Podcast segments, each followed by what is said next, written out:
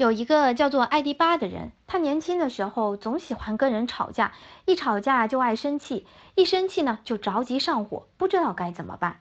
后来他想了个办法，每当跟人吵架生气后，就绕着自己的房子和土地跑三圈，边跑边想：哎呀，我这房子这么小，土地这么少，我哪有时间跟人去生气呀？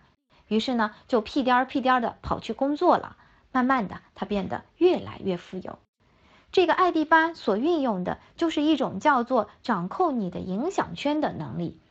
在《高效能人士的七个习惯》这本书里面，就向我们介绍了这种影响圈。在这个世界上，你所关注的事儿可以分成两类：一类是你能够影响的，一类是你不能影响的。划一个圈，叫做影响圈。我们所要做的就是尽力的去做影响圈之内的事儿，因为那是你力所能及能够做到的事儿。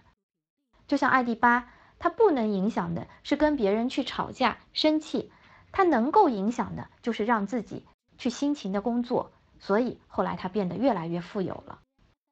你看，一开始这个世界在艾迪巴面前的样子是非常的模糊的，就像一层蒙了雾气的玻璃一样。可是当他运用了像影响圈这样简单的原则去指导他的思想和行为时，这层雾气就不见了。整个世界在他面前的样子，就像一块擦拭一新的玻璃一样，变得简单、清晰而透明。